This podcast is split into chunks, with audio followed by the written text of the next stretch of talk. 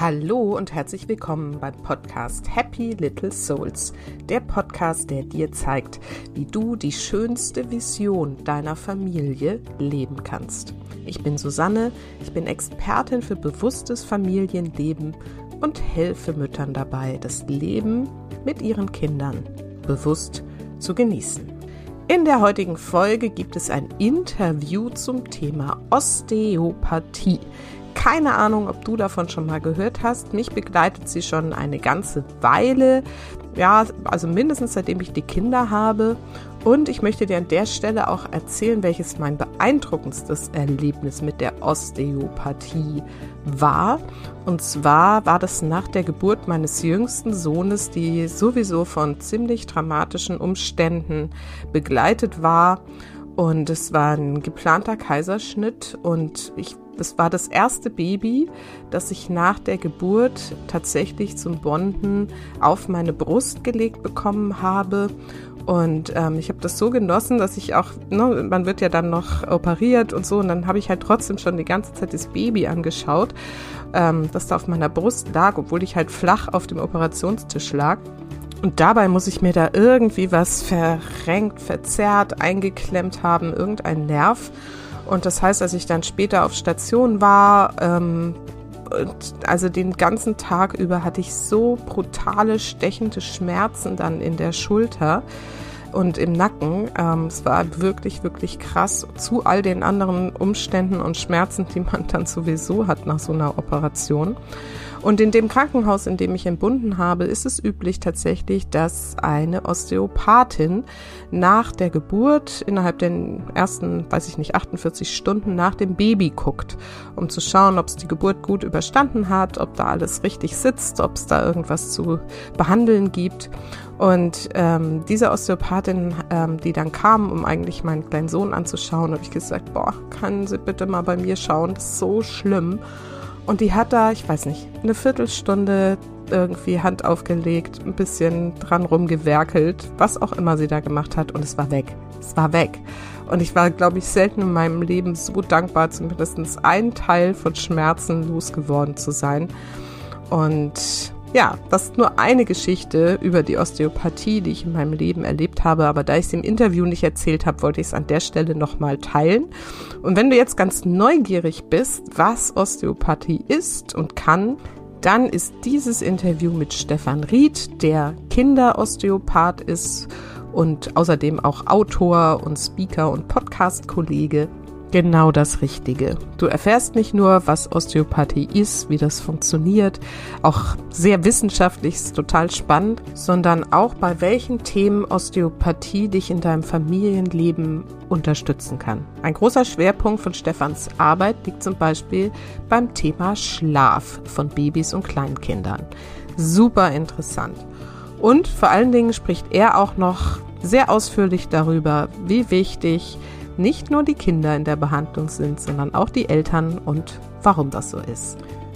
Übrigens bietet Stefan auch einen Online-Kurs an, speziell zum Thema Babyschlaf, der auch die Ansätze der Osteopathie mit einbringt und dort vorstellt. Und zu diesem Online-Kurs bietet er dir als Hörerin meines Podcasts einen Rabatt an und du zahlst dann statt 149 Euro nur 89 Euro. Alle Informationen dazu findest du in den Show Notes, den Code, mit dem du diesen Rabatt bekommen kannst und auch natürlich den Zugang zu dem Kurs. Schau doch einfach mal in den Show Notes, also in der Beschreibung des Podcasts nach. Und jetzt aber ganz viel Freude mit diesem wunderbaren Gespräch mit Stefan Ried. Heute habe ich wieder ein Interview für euch und zwar habe ich Stefan Ried eingeladen.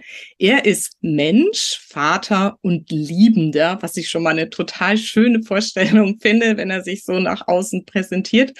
Und vor allen Dingen ist er aber Osteopath, Kinderosteopath, Autor, Speaker und auch ein Podcast-Kollege. Das finde ich auch immer spannend. Er hat Ausbildung als Physiotherapeut, Heilpraktiker, Master of Science in Osteopathie absolviert. Da wird er sicherlich auch gleich noch ein bisschen was drüber erzählen. Und was ich ganz spannend finde in seinem Lebenslauf, wurde er auch als Sternenhüter durch die Kero-Schamanen in Peru ausgebildet. Und ich glaube, das ist auch das, was ihn dazu geführt hat, so einen ganzheitlichen Blick auf das Elternsein und ähm, na, auch seine Behandlungen zu werfen. Und in seinen Behandlungen, Seminaren, Workshops und Online-Angeboten, also er ist inzwischen ganz breit aufgestellt, zeigt er Menschen, und das finde ich auch so einen schönen Satz, dass ihr gesamtes Potenzial für Wachstum, Heilung und Erblühen immer da war, ist und sein wird. Und ich habe Stefan das erste Mal gehört in einem Interview, das er Katharina Pommer gegeben hat. Die war ja bei mir auch schon im Podcast und ich war wirklich sehr berührt von seiner Art, auf dieses, wie gesagt, aufs Elternsein zu gucken, aufs Menschsein zu gucken. Habe gesagt, das möchte ich unbedingt meinen Hörerinnen da draußen auch zukommen lassen und habe ihn eingeladen. Und Stefan, ich freue mich total, dass du dir die Zeit genommen hast und heute hier bei uns bist und was über Osteopathie und deinen Blick eben auf dieses Elternsein auch zu äh, präsentieren und darüber zu sprechen. Vielen Dank für die Einladung und für die warmen, salbungsvollen Worte. Ähm, wir gucken einfach mal, was hier Spannendes rauskommt, weil eben diese ganzen Dinge, die man gemacht hat und was man so wichtig ist, dass deine Zuhörerinnen wahrscheinlich jetzt einfach da sitzen, lauschen oder schauen und sich fragen, okay, ähm, was kriege ich jetzt hier? Was, was gibt's Spannendes für mich? Und da bin ich schon gespannt, äh, sie hoffentlich ein bisschen ähm, fesseln und, und, und auch ähm, ja, inspirieren zu können. Da bin ich mir ganz sicher.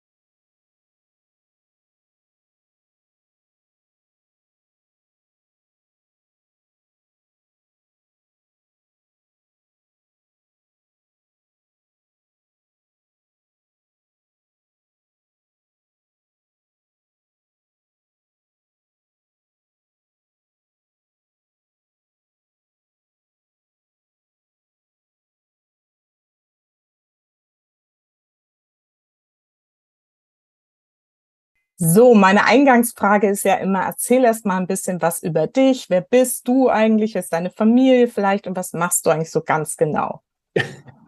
ähm, ja, ja, ich bin, bin auf jeden Fall, wie ich, wie ich schon äh, eingangs gesagt, ich bin auf jeden Fall hauptsächlich eigentlich Vater und, und Familienmensch.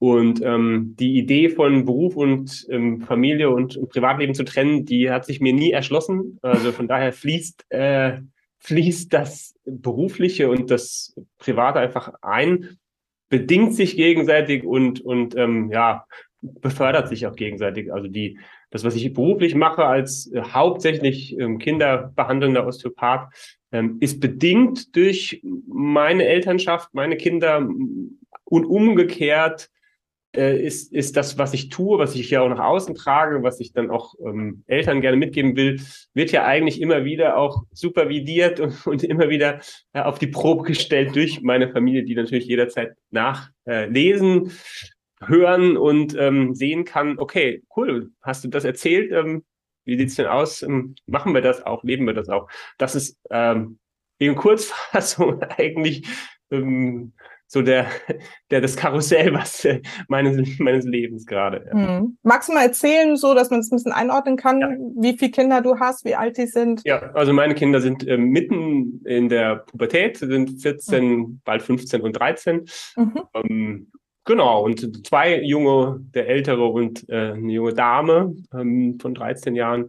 Da, dabei haben wir noch, ähm, noch einen Hund, ähm, der uns auch gut auch Trab auf Trab hält. Äh, so die ganz normale, ähm, ich sag mal, durchschnittsneurotische äh, deutsche Kleinfamilie. Zwei Kinder und Hund. Genau. Super, ja. Schön. Okay, dann ähm, ja, genau. Erzähl doch mal so ein bisschen was über deinen Weg. Wie bist du zur Osteopathie gekommen? Ähm, ja, eigentlich das, was ich, was ich jetzt hier tue, ist eigentlich ursprünglich das, was, ähm, was irgendwie auf dem Lebensplan sozusagen stand. Also äh, sprechen, schreiben, Menschen Dinge versuchen, so gut es geht zu erklären. Das ist eigentlich, was mich früher als Kind, als Jugendlicher und dann äh, auch äh, Richtung Studium eigentlich hauptsächlich ähm, inspiriert hat. Da wollte ich eigentlich ursprünglich mal hin. Und dann mhm. habe ich den ersten Zugang zu Publizistik äh, versucht, ähm, reingeschnuppert in verschiedene journalistische Richtungen, für Zeitungen, Lokalzeitungen geschrieben und so weiter. Und irgendwann hat der Weg, war, war das eine Sackgasse, es war irgendwie langweilig. Und dann Aha. kam plötzlich eben diese die zweite große Leidenschaft einfach Sport dazu. Mhm. Ich habe ganz intensiv leistungssportlich Handball gespielt. Ähm, das äh, hat dann nicht ganz geklappt, über weiter sozusagen das zum Beruf zu machen. Ja, und dann ähm, ist der Weg über den Sport, über ein Sportstudium, über die Physiotherapieausbildung ist plötzlich irgendwo im Therapeutischen gelandet, was eigentlich vorher nie so klar war. Und ähm, genau, dann die chronische Neugier, die mich da immer weiter treibt, ähm, hat mich dann über die Physiotherapie zur Osteopathie gebracht, weil ich relativ schnell in der Physiotherapieausbildung gemerkt habe, ähm, das hier ist sehr limitiert für das, was mich äh, antreibt. Das ist super cool, wenn du mit Sportlern eine Passion hast, sie fit zu machen nach einer Verletzung, Kreuzbandriss oder so, aber das ist nicht cool, wenn du einfach wieder chronisch neugierig bist, immer wieder zu fragen, und warum? Und warum? Was ist die Ursache? Mhm. Wo, wo, ist die Quelle? Und ähm, dann bin ich in die Osteopathie gerutscht dazu gehört in Deutschland eben dann auch ein Heilpraktiker ähm, zu machen und zu bestehen. Das ist einfach die, die äh, ja, rechtliche Grundlage. Ah. Genau. Und so bin ich dann in die Osteopathie und dann mit der entsprechenden ähm, Arroganz und teilweise Hybris, die viele Osteopathen irgendwie so nach der Ausbildung mitbringen. Ähm, dann kamen meine Kinder. Ach. Und dann äh, hat sich dadurch äh, irgendwie alles verändert und das hat mich definitiv ganz, ganz äh, deutlich auf diesen Weg gebracht. Und dann durfte ich ganz am Ende das wieder reinholen, ähm, was, was, was wir jetzt hier gemeinsam haben. Ja, sprechen, ähm, Menschen inspirieren, Bücher schreiben und so, so ist dann irgendwie hat sich der Zirkel, hat sich der Kreislauf ein bisschen geschlossen. Mhm. Schön. Also ich finde es immer ganz spannend, wie die Geschichten so, wie die Geschichten so gehen. Jetzt habe ich ja da in deinem kurzen Lebenslauf auch schon mhm. gelesen und erwähnt eben auch, dass du auch so eine Schamanismus-Ausbildung mhm. gemacht hast. Magst du mal so ganz kurz, da müssen wir jetzt nicht tiefer drauf eingehen, ja. Thema hatte ich auch schon mal im Podcast, okay. aber das fand ich jetzt ganz spannend. Wie hast du das und an welcher Stelle integriert?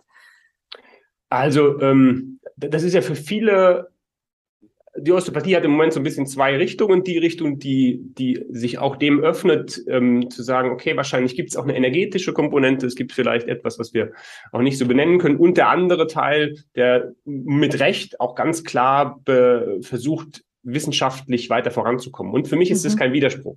Mhm. Ähm, das will ich vorne wegschicken, weil sobald man irgendwo im Lebenslauf liest, der hat auch eine schamanische, ähm, hat da mal reingeschnuppert, denkt man, ja, das ist so ein Kranioschubser. Das ist so ein, ne, der, der, mh, mm, nein, also wir können, und das ist vielleicht die Entwicklung, die, die hoffentlich viele Eltern, aber auch eben Therapeuten nehmen können. Wir können sagen, es ist beides, es kann beides gleich, gleichmäßig wahr sein, im gleichen Moment. Mhm. Das ist ein mhm. Paradox, das viele Menschen heutzutage nicht aushalten, weil gerade die, die Welt sich so äh, irrsinnig dreht, wollen wir natürlich einfache Wahrheiten. Wir wollen sagen, entweder das oder das. Ist es nicht evidenzbasiert? Ist es mhm. nicht wahr? Oder mhm. umgekehrt, der andere Spruch, wer heilt, hat Recht, hm, ist auch nicht so wirklich hundertprozentig, greift auch nicht so wirklich hundertprozentig. Und ähm, ich habe ganz ehrlich, die schamanische äh, Linie war vor allen Dingen, um, um für mich selbst klarzukommen. Mhm. So, einfach nur äh, aus, aus, aus, aus der Not, aus der Ohnmacht, tatsächlich das, das grundlegendste Gefühl war tatsächlich ähm, die Ohnmacht im Kontext eben ähm, von der Geburt meines, meines Sohnes und dem, was uns da gesundheitlich so ein bisschen beschäftigt hat, äh, schon während der Schwangerschaft, aber auch danach.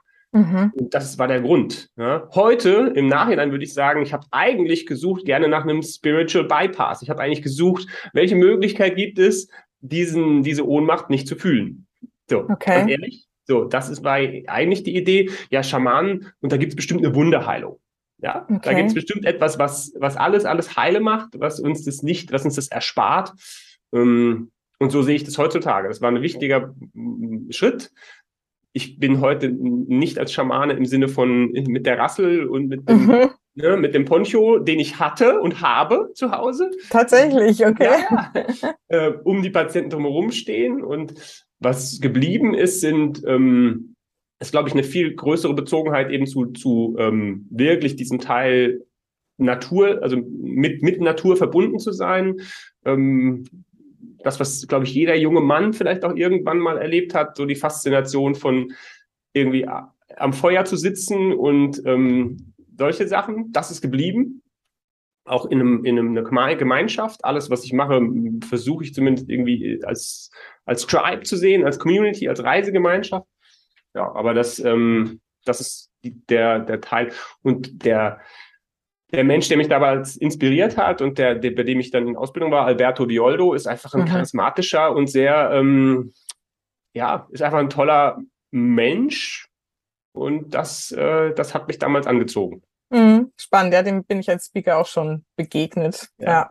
Sind super. Das heißt, ihr habt da irgendwie ein dramatisches, wenn ich das jetzt so irgendwie verstehe, also oder, oder mhm. zumindest erschütterndes Erlebnis mit der Geburt deines Sohnes irgendwie erlebt. Ja. Und da hast du dann so ein bisschen nach Antworten auch gesucht, so auf dieser spirituellen ja. Ebene. Absolut. Mhm. Ja, mhm. genau. Dafür, dafür gab es eigentlich auch für mich so, eigentlich hatte ich diesen Zugang tatsächlich ähm, auch, auch als Kind und als Jugendlicher schon. Mhm. Ähm, äh, eher in der Richtung so, katholische Kirche groß, äh, mit groß geworden, aber auf einem sehr, also für mich damals noch positiven Zugang. Wir hatten einen ganz tollen Pfarrer, der, der, ähm, der das ganz undogmatisch für Kinder, für Jugendliche auch gemacht hat. Dann war ich ähm, mehrfach als Jugendlicher mit der Schule, hatten auch einen tollen Religionslehrer in Thésée. Ich weiß nicht, ob dir das was sagt. Ja. Das ist ein ökumenisches Kloster in, in Frankreich äh, wo Frère Roger, der leider irgendwann ermordet wurde, mhm. und durchgeknallten, ähm, der da gesagt hat, äh, katholisch, evangelisch, äh, buddhistisch, mir noch egal. Mhm. Ähm, die Wurzel ist die gleiche und das zum Beispiel, das hat mich tief geprägt. So diese Gottesdienste, die dort in riesengroßer Gemeinschaft, aber vor allen Dingen in Schweigen, also singen gemeinsam und schweigen. Mhm. Das ist das ist dort die Basis gewesen. Das mhm. habe ich als Kind, das habe ich dann irgendwann äh, tatsächlich verloren und, und ähm, ja, und dann, das war also nicht, das, deshalb diese Sachen ähm, haben mich, ähm, habe ich dann wieder, wieder sozusagen nach Hause geholt oder integriert. Ja. Und das sehr, sehr ähnliche ähm, sag mal, Grundprinzipien wiederentdeckt. Das ist das Spannende daran. Ja. Das glaube ich eben auch, dass überall in diesen spirituellen Kontexten, egal ob es jetzt ne, das Christliche ist oder Schamanisch oder was auch immer, die Wurzel ist ja immer dasselbe. Es ist irgendwie eine Essenz, die uns da verbindet und sich in unterschiedlichen Ausprägungen offensichtlich zeigt. Und jeder darf halt da seinen Weg dahin irgendwie finden. Das, und diese Richtung, die, die mich dann, das hat mich zurückgebracht eben zur Osteopathie, weil ich fand dann auch die Osteopathie langweilig. Mhm. Ich fand das sehr mechanisch, sehr hier den Wirbel, der ist ausgerenkt, den reinrenken und so. Und das hat mich zurückgebracht. Und dann auch erstaunlicherweise gibt es dort eben auch eine Richtung, die das auch integriert. Das, was äh, Alberto und ähm, die Sternenhüter eben den, den Lichtkörper nennen, das nennen die, nennen die Biodynamiker in der Osteopathie, nennen das den Flüssigkeitskörper, also einen mhm. Abdruck sozusagen. Es ist, ähm, ja, findet sich dann auch wieder. wieder. Wahrscheinlich zwangsläufig, wenn man mit dem Körper und mit Krankheiten und mit ne, Themen irgendwie Blockaden und so weiter arbeitet, dann muss man da, oder? Also, naja, anscheinend gibt es naja, auch welche, die das, also, genau, ich wollte gerade sagen, wahrscheinlich nicht, aber wenn man so einen Zugang schon dazu hat, dann öffnet sich es wahrscheinlich automatisch so ein bisschen. Ne? Ja. Genau.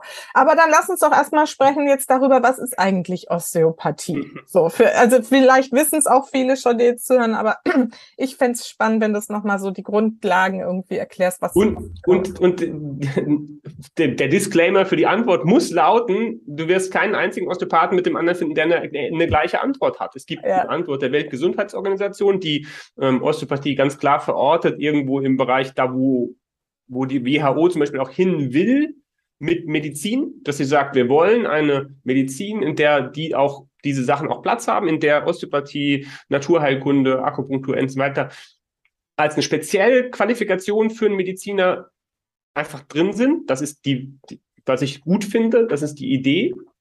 Ähm, aber natürlich die einzelnen, der Flickenteppich an Lösungen in den einzelnen Ländern entsprechend entgegen. So, ähm, das heißt, die, die, die, die Wahrnehmung für viele Menschen in Deutschland ist ähm, Osteopathie, das ist irgendwas, was ähm, gerade im Moment sehr stark in der Kritik steht, auch von vielen sehr evidenzbasierten, ich nenne da mal nur die Frau Nathalie Grams, äh, schönen Gruß, ähm, die, die so ein bisschen mit Recht Kritik äh, an verschiedenen Bereichen äußert, aber auf eine für mich fast schon, ähm, ja, da, ist eine gewisse Getriebenheit dahinter, alles mhm. derzeit einzufangen, was irgendwie nicht ganz evidenzbasiert ist. Für mich persönlich ist Osteopathie ähm, die einzige medizinische Disziplin, die versucht, über die Hände und über diesen Sinn, den, den wir genauso wie den Geschmackssinnen, den, das, das, das vollkommene Gehör, was manche Musiker haben, ähm, die, den, den kinästhetischen Sinn, den manche Sportler haben, wo man denkt, wow, wie kann der das so fein gesteuert machen? Dafür gibt es den, es gibt auch den Tastsinn. Mhm. Und das ist die einzige medizinische Disziplin, die das so weit versucht auszuprägen, dass es möglich wird, ähm, eben etwas, manchmal Ressourcen zu finden, Dinge zu finden, die bisher dem Körper nicht zugänglich waren. Mhm. Das, ist, das ist für mich Osteopathie. Die Suche nach, das hört sich dann immer eben so ein bisschen esoterisch an, die Suche nach Gesundheit. Also es geht nicht um Blockaden zu finden, sondern es geht darum zu suchen, ähm, war, eigentlich ist Osteopathie immer die Frage, warum hat es der Körper bisher nicht geschafft, eine bessere Lösung für sich selber zu schaffen. Mhm. Okay. Und für die, die meine Antwort. Ja, ja, finde ich schön. Ähm, für die, die jetzt vielleicht noch nie irgendwie was davon gehört haben, sich gar nichts mhm. darunter vorstellen können, kannst du es mal ein bisschen beschreiben? Wie läuft so eine ja. osteopathische Behandlung ab? Was, wie geht, was passiert da? Genau, das, das ist im Prinzip die Frage, die immer dahinter steht, diese Neugier, diese Suche nach, auch die Faszination, der, der, der, der natürlich auch eine gewisse ähm, salutogenetische Grundhaltung zu sagen, ey, der, jeder Körper ist immer auf der Suche nach Gleichgewicht. Mhm. Ähm, und dann versuchen wir eben über den Körper, über das Erspüren von verschiedenen Systemen im Körper sozusagen, ähm, oft ähm, Quellen zu erschließen und Ressourcen zu erschließen, die sich nicht sofort offenbaren, die manchmal an anderen Stellen sind, die manchmal in anderen Systemen sind, als der Patient es erwartet. Mhm. Ja. Beispiel, wenn das Kind zum Beispiel jetzt sehr unruhig ist und gestern wieder ein Kind gehabt, wo die Eltern kommen mit der Idee, mh, hm, Säugling, das muss eine Blockade sein, der überstreckt sich immer. Äh, und dann, ähm, aber eben die Ressource ist vor allen Dingen darin zu finden und ihm zu helfen, dass über eine Nabelschnurumschlinge um den Hals er seine ersten Atemzüge nicht so schön machen konnte, was man sehr gut spüren kann, dass diese, dieser Bereich einfach so fest, so geschlossen bleibt, dass die Behandlung darin besteht, nicht eine Blockade zu lösen, sondern seine ganzen bindegewebigen und weichen, flüssigen Strukturen des Brustkorbes, des Brustbeins, der Rippen, der, das ist der mechanische Teil. Also Osteopathie hat immer parietal etwas, Bewegungsapparat. Zweitens viszeral, die Gleitfähigkeit seiner Lungen, wie die Lungen sich entfaltet haben, die verschiedenen Anteile der Lungen, die Lungen in der Pleura, in der Gleitschicht. Das ist für einen Osteopathen genau das gleiche Wertigkeit an, an Beweglichkeit wie wie jede Brustwirbel oder jede Rippe. Das mhm. ist parietal, viszeral und manchmal eben auch noch der letzte, letzte Säule der Osteopathie, die kraniosakrale Osteopathie, die so ein bisschen manchmal ähm, der, der vermeintlich esoterische Teil ist. Da geht es zum Beispiel darum zu schauen, während diesem Mechanismus, wie steht es dann zusätzlich auch durch ähm, kleine Kompressionen im Bereich des Köpfchens, um die Gleitfähigkeit der dementsprechenden Hirnnerven, Vagusnerv, äh, Halswirbelsäule, Phrenikusnerv hat was mit der Atmung zu tun. Äh, also eigentlich sehr, sehr, sehr ähm, anatomisch, sehr physiologisch, sehr schulmedizinisch orientiert. Alles mhm. basiert auf, du fängst mit Anatomie an und du endest mit Anatomie. Okay. Das ist Andrew Taylor Still, das ist der, der Gründervater. Okay, und da ist eine Blackbox. Die Blackbox besteht darin für den Patienten und für die Eltern beim Zuschauen, dass du nicht siehst, dass, dass, dass das passiert dabei. Mhm. Weil der Kontakt an der Stelle ist manchmal der gleiche.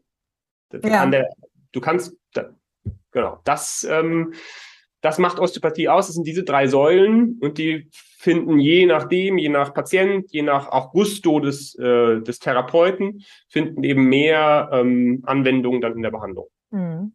Und ich habe ja dir jetzt im Vorgespräch eben schon erzählt, dass ich ja, ja selber auch Fan bin und immer mhm. wieder irgendwie zu ja. verschiedenen Themen mich äh, in osteopathische Hände begebe. Ja. Und das wollte ich jetzt auch nochmal sagen, weil ich erlebe so, wenn ich jetzt irgendwie eine Behandlung bekomme, also für mich ist das davon abgesehen, dass ich immer auch merke, da tut sich was ne, mit den Themen, wo ich halt äh, so da, deswegen ich da bin, ja. ist es das beste Wellnessprogramm überhaupt, weil es so schön ist. Also ich liege dann da und es werden ja im Prinzip Hände ähm, an mir an ne, verschiedenen Stellen angelegt, ein bisschen was getan, aber eigentlich auch nicht wirklich. Also es ist eine, eine physische Arbeit, die aber so zart ist, ja. dass, dass es eben nicht so eine Massage, die mich manchmal schon überreizt und überstresst, sondern es ist so eine ganz zarte Behandlung, wenn man denkt, macht er jetzt eigentlich was oder sie? Mhm. Aber es, man merkt trotzdem, dass sich eben ganz viel tut. Und das ist die, die Kritikpunkte, die verstehe ich. Ähm, nur mhm. wenn man sagt heutzutage, mh, hm, ja, wir, wir können nicht hundertprozentig sagen, wodurch wirkt das, mhm. dann, würde ich gerne ein Wort dazu fügen und das ist total wichtig, noch nicht. Mhm. Noch. Ja. Weil im Moment ist es nicht evidenzbasiert, weil wir die Einzeltechniken nicht runterbrechen können und sagen können, das wirkt so und das wirkt so. Da ist total, also wenn, wie gesagt, Spektrum der Wissenschaft noch drei Artikel über Osteopathie, Kinderosteopathie nach nachgeschoben werden oder Podcasts, wo Kinderärzte sagen, nein, das braucht kein Kind, gebe ich Ihnen recht. Klammer auf, wie gesagt, ähm, weil wir evidenzbasiert noch nicht sagen können, wie wirkt Berührung genau. Mhm. Und wie wirkt Berührung zumal bei Kindern genau? Mhm. Und das wird auch so bleiben. Es hilft nur nicht zu sagen, ja, das ist nicht evidenzbasiert. Ähm, ja, das Problem liegt oft in der Osteopathie, dass wir über Dinge sprechen, die, die tatsächlich nicht da sind. Wenn wir über Blockaden sprechen bei Säuglingen, müssen wir einfach, das müssen wir uns einfach kneifen. Gibt es nicht. Also mhm. dürfen wir andere Arten finden, auszudrücken. Und da gibt es im Moment echt Licht am Horizont durch die Forschung, die zum Thema Berührung ja. äh, kommt. Was okay. du beschreibst, ist die perfekte Beschreibung für wissenschaftlich Interozeption.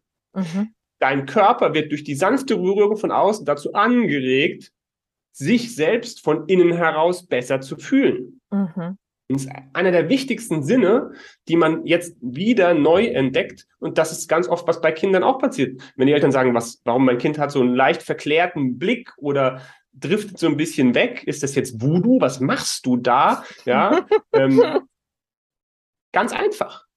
Menschen, wir sind, wir haben den Sinn, die Sinne, die nach außen sind, aber ganz viel passiert dann, wenn wir nach innen äh, lauschen. Und das ist diese sanfte Berührung. Und ich hoffe, hoffe, hoffe darauf und verfolge das wirklich mit Spannung, ähm, was da passiert. Nobelpreis für Physik zum Thema Berührung, ja, letztes okay. Jahr, vorletztes Jahr. Ähm, und da passiert zu diesen Themen natürlich gerade durch Menschen wie Gabor Mate im Moment zum Thema Trauma, mhm. passiert äh, ja Polyvagaltheorie, Steve Porges, das ist alles noch sehr in der Erforschung, aber es passiert einfach unglaublich viel zu sagen. Ah, und Berührung ist, ist etwas, wo wir einfach nicht viel drüber wissen. Und wir werden bei Säuglingen nie was drüber wissen, weil es aus ethischen Gründen niemals eine Forschung geben wird. Das ja. heißt, etwas zu kritisieren dafür, dass, dass keine Forschung gemacht werden kann, weil aus ethischen Gründen ist natürlich irgendwie total absurd. Ja, ja. Okay, lass uns mal, ne, also wie gesagt, ich bin da einfach ganz offen. Ich, ich habe das ja. Gefühl, es ist tut, total gut und ich kenne halt viele mhm. Geschichten auch aus meinem Bekanntenkreis, ja. die mich doch erst hingeführt haben, irgendwie, ne, die da wirklich auch gerade mit ihren Kindern und ihren Babys ähm, erstaunliche Erlebnisse hatten. Deswegen erzähl doch mal so ein bisschen konkreter, ja. mit was für Themen kommen denn Eltern jetzt, weil du bist ja auch speziell im Bereich Kinder unterwegs, ja. also Kinder können das, Babys, Erwachsene, aber du hast dich da auf diese Kinder ausspezialisiert. Mit was für ja. Themen kommen denn die Eltern zu dir? Ich sag mal, die Top 5 und dafür gab es vor vier Jahren eine größere Studie, eine Befragung auch vor Corona von Eltern, von großen äh, Berufsverband und das ist genau die Top 5 äh, sind eben oft ähm, generelle Unruhe, ich nenne mal Regulationsstörungen, Kinder, die viel schreien aus unerfindlichen Gründen. Das beinhaltet auch Koliken, ähm, dann Vorzugsseiten, vermeintliche Blockaden, wenn das Kind nur einseitig liegen kann. Mhm. Schädelverformungen ist ein großes äh, Thema. Je mehr Geburten ein Stückchen weit fremdbestimmt werden, umso mehr sind die Konfigurationskräfte auf Kopf, Halswirbelsäule und umso schwieriger fällt es den Kindern oft, das wieder zu entfalten, zu dekonfigurieren. Also Schädelasymmetrien ähm, und Schlaf. Schlaf. So, also Schlaf ist äh, natürlich der, äh, der, der, der, der, ja, das ist das ist aber, sind, sind wir nicht als Osteopathen nicht als einzige zugange zu diesem Thema, sondern das ist ja wirklich gerade im Moment ein riesengroßer Multimilliarden, Millionen Markt, ähm, mhm. ziemlich unreguliert, wo es einfach darum geht, ähm, wir sind total am Limit aus, aus Gründen, aus verschiedenen Gründen. Und dann kommt on top obendrauf natürlich noch, äh, kommen Kinder obendrauf, die teilweise einfach das, ähm, das machen, was ein Kind macht. So. Ja.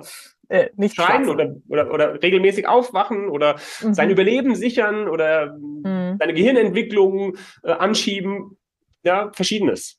Und wenn du jetzt von Kindern sprichst, sprichst ja. du also wirklich von Babys, die noch irgendwie äh, quasi frisch das ist, auf der die, Welt Das sind die Top 5 natürlich, die, sagen wir ja. mal, wenn ich meinen Arbeitstag anschaue, dann ist das der Vormittag und oft ja. der Nachmittag, der ähm, spielt, bespielt natürlich vor allen Dingen ähm, Kinder im Kita, Kindergartenalter mit Verstopfung. Ganz großes Thema, äh, mhm. gerade in letzter Zeit Verstopfung, ähm, Verdauungsbeschwerden generell, Immunsystem, Immunität, Mittelohrentzündungen, Paukenröhrchen, mhm. ähm, also dementsprechend Hörminderung, Sprachverzögerung. Ähm, mhm. Da gibt es tolle Zusammenarbeiten mit Logopäden. Also das mhm. funktioniert sehr, sehr, sehr gut generell Entwicklungsverzögerungen in allen Ausprägungen von nicht laufen über nicht sprechen ähm, und dann der späteren Nachmittag, da gehört meistens eben den Schulkindern und da geht es ganz oft natürlich um die Themen, die uns auch Erwachsene betreffen, Kopfschmerzen, ähm, Bewegungsapparatsbeschwerden, aber ganz, ganz viel natürlich, was durch die Schule katalysiert wird, äh, Aufmerksamkeit, Konzentration, äh, Unruhe etc. So. Mhm. Und bei all diesen Themen kann ja. Osteopathie helfen. Und lass uns mal vielleicht in ein mhm. Thema, jetzt weil ja. du auch gesagt hast, hast du dich auch so ein bisschen drauf spezialisiert. Und es ist ja. das mit wahrscheinlich essentiellste, gerade für junge Eltern, Schlaf. Babyschlaf. Erzähl doch mal, wie kann die Osteopathie da helfen? Was gibt's da für Ursachen, die hm. eben durch osteopathische Behandlung gemildert oder sogar beseitigt werden können? Wie hängt das zusammen? Ja, also ich versuche Eltern wirklich immer so abzuholen, dass wir zunächst mal abklären, was ist vielleicht ein Stückchen weit ähm, zu differenzieren, was ist, was ist normal vom Kindesseite, ähm, was sind das, was man, ne, Katharina, über die wir ja schon gesprochen haben, würde das auch unterschreiben, was sind einfach nur bindungsrelevante Kompetenzen, wo das Kind mhm. einfach nur versucht, gewisse Dinge wiederherzustellen, die es braucht, Nähe, Verbundenheit, körperliche Beziehung, so, ne? Mhm. Ganz einfache Frage, die ich Eltern oft stelle, wenn du dein Kind nicht neben dir schläfen lässt, sondern auf dich drauf liegst, ist das Grunzen, Pressen, Drücken, Weinen besser? Okay, okay. so. Punkt. Einfache Antwort. Körperliche Verbundenheit, Berührung, unser Thema von eben. Mhm. Ähm, und dann versuche ich zu differenzieren, was ist von Kindesseite normal, auch was ist, was ist bei den Eltern, warum ist ihr Erlebnis vom Babyschlaf vielleicht so belastend. Mhm. Ja, weil das ist, finde ich, die wichtigste Differenzierung, die wir machen können. Was passiert beim Kind und was ist davon normal? Zweitens, was macht unsere Erfahrung davon? Das macht ja den Leidensdruck. Nicht, dass das Kind nicht schläft, sondern unsere Erfahrung davon mhm. macht das zum großen Leidensdruck. Ähm, mhm. Diese Differenzierung immer vorangestellt hilft dem Kind auch erstmal bedingungslos anzukommen, weil das finde ich essentiell wichtig ähm, und das sehe ich leider in vielen mh, hm, Zugängen, sage ich mal, zu Babyschlaf oft nicht.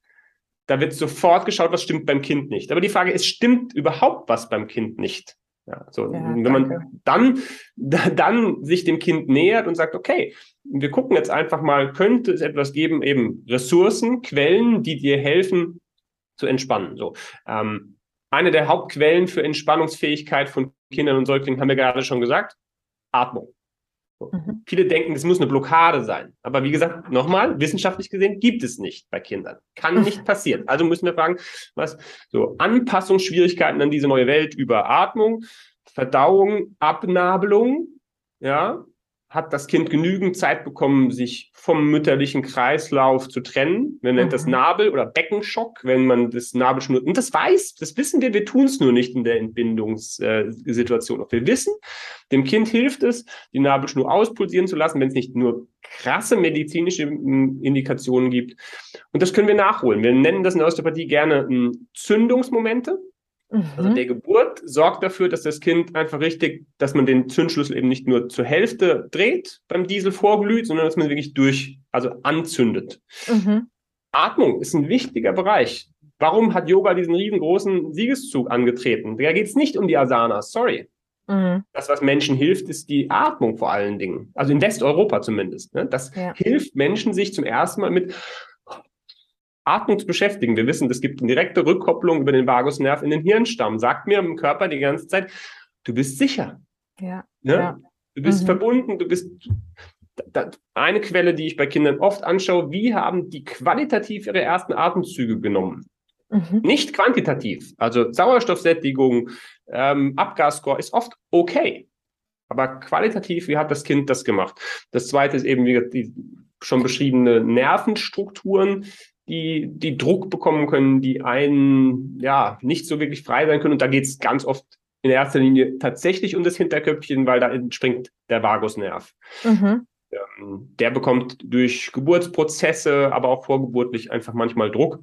Also Atmung, Nervenstrukturen ähm, und dann der Verdauungstrakt, da wissen wir auch davon, hat ähm, ein eigenes Nervensystem, das sogenannte enterische Nervensystem. Also wenn wir den oberen Teil und den unteren Teil unseres Nervensystems kappen würden, wird das enterische Nervensystem noch einige Minuten wie so ein Regenwurm, den du abtrennst, eigentlich noch weiterarbeiten.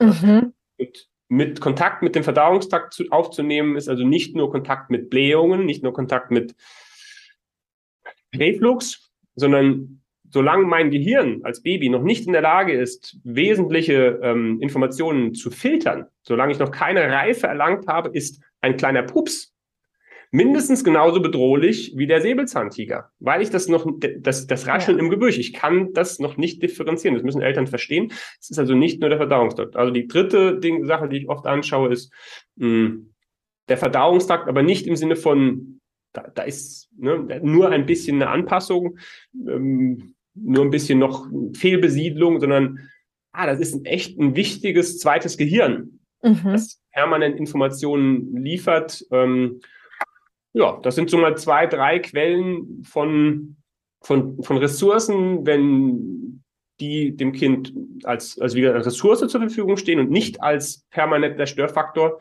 dann können die oft ähm, ein Stückchen zur Ruhe kommen. Die vierte, aber am wenigsten greifbare Sache ist ähm, die, die Zirkulation eigentlich der Hirnflüssigkeit, die Geburt und das, das, der Druckmoment der Geburt sorgt eigentlich durch das Hinausgepresst werden dafür, dass ja nicht nur Fruchtwasser ausgeschieden wird, dass äh, Stuhlgang und äh, Urin ausgeschüttet werden, dass ähm, ich meine ersten Atemzüge nehme, sorgt auch dafür, dass die um unser Nervensystem vom Gehirn bis zum Rückenmark zirkulierende Flüssigkeit, von der wir mittlerweile wissen, dass sie ähm, unser Nervensystem ernährt, dass sie es detoxt jede Nacht für uns, ähm, dass diese Hirnflüssigkeit auch einen richtigen Anschub bekommt und da gibt es eben, und da hoffe ich drauf, gibt es ganz viel Forschung dazu, dass diese Hirnflüssigkeit, wenn sie frei und ungestört überall zirkulieren kann, in dem sogenannten Ventrikelsystem, also rund um das Gehirn und die, die Basalganglien, die Amygdala, ähm, hilft das zumindest in der Erfahrung, ähm, Kindern sehr gut zu entspannen. Das ist zum Beispiel eine der Sachen, die du spürst, sehr wahrscheinlich, ähm, wo du vor Gespräch berichtet hast zu den Themen entspannt, bei der Behandlung mhm. sich entspannen, Verbesserung von Verspannungen, Kopfschmerzen etc. Das ist eine der, der coolen vermeintlichen geheimen Tools von Osteopathen. Ah, okay, okay. Super. Das heißt, also da gibt's ganz unterschiedliche Ansätze, wo man da gucken kann. Ich würde ja. gerne noch mal so einen Schritt zurückgehen. Auch mhm. mit dem, was du jetzt gerade alles erklärt hast. Das ist ja schon, ne, wenn man jetzt gar keine Ahnung davon hat, schon so, oh, okay, irgendwie viel mhm. wissenschaftliches Zeug, äh, sage ja. ich jetzt so, ne? Das sind salopp. Ja. Aber ich finde, also mich persönlich finde ich, für mich ist es gerade total spannend. Und Du hast ja ganz am Anfang gesagt, du schaust immer so, was haben die Eltern eigentlich ja. irgendwie für einen Bezug zu diesem Thema, mein Kind ja. schläft nicht. Ja. So, und jetzt stelle ich mir gerade vor, wenn du dann anfängst, irgendwie dieses Kind zu behandeln, die sind ja wahrscheinlich dabei, gerade wenn es noch Babys sind. Absolut. So, ne, ja. und, und du erklärst dann vielleicht auch vieles von dem, was du jetzt gerade hier so gesagt hast. Dann, das wird ja schon viel mit dem ne, Bewusstsein der Eltern machen, so, äh, okay, da gibt's vielleicht ne, das Thema oder die Quelle irgendwie, ne, an der wir jetzt arbeiten können. Aber wie gesagt, den Schritt zurück. Was haben die Eltern für einen Bezug zum Thema Babyschlaf? Mhm. Wie siehst denn du da so die Gewichtung und vielleicht so die Frage, wie kann man den Eltern so diesen Stress mit, oh, mein Baby schläft nicht, nehmen? Weil das ist ja mal mein Ansatz, auch zu sagen, ne, wir können bei uns ansetzen, um es für die Kinder leichter zu machen, egal mit welchem Thema, aber Schlaf ist natürlich da auch ganz relevant. Ja. Ja, absolut. Also das ist ja äh, eine unserer Schnittmengen. Da geht es einfach um ähm, im Einzelnen tun, können wir, gibt es viele Sachen, wo wir uns so Tipps holen können. Aber das ist unsere Schnittmenge, glaube ich, nicht, dass dieses Bewusst, diese Bewusstheit oder das Bewusstsein ähm, für verschiedene ähm, Themen und ähm, Babyschlaf, also wenn wir es schaffen, so ein Stückchen weit, und das ist echt schwer, und ich weiß es nicht, komm, kann da nur wirklich den, den Hut davor ziehen vor Eltern, die das dann schaffen, in einer extrem massiv gestressten Situation trotzdem für einen kurzen Moment diesen, diesen Absprung zu schaffen und sozusagen sich ein Stückchen weit aus sich hinaus zu bieben, eine Metaperspektive einzunehmen auf das Kind, auf sich und dann zu schauen, ähm, okay, ähm, welche alten Glaubenssätze werden bei mir getriggert? Mhm. Wie wurde das in meiner Familie gemacht? Und dann der letzte und vielleicht, das ist so ein radikaler Schritt, wie sitzt es in meinem Körper? Mhm. Aber aus einer Zeit, an die ich mich nicht erinnern kann, in der präverbalen Phase, die ich nicht äußern kann, aber wo ich spüre, dass plötzlich das, was beim Kind ist, über ja, Resonanz, Kohärenz, das, das ist verbunden, diese Themen bei mir wieder aufs Tableau bringt. Ja. Und ich dann vielleicht zu einer bewussten Entscheidung kommen kann, wie gesagt, da, was will ich das so, also will, ähm, bin ich an, bin ich in der Lage, für einen kurzen Moment mich aus diesem Kontinuum auszuklinken. Und das hat einen extremen, enormen Bums. Also das ist ja wirklich ein, ein, ein ja, da ist so viel Druck auf der Leitung sozusagen, als würdest du in so einem Hochdruckreiniger in dem, da drin sitzen. So schießt dich das dann in dem Moment voran. Und deshalb, wie gesagt, großen Respekt, wenn Eltern da sagen, okay, ich guck mal, hm, was, was will ich davon behalten? Was, was, was hilft uns noch?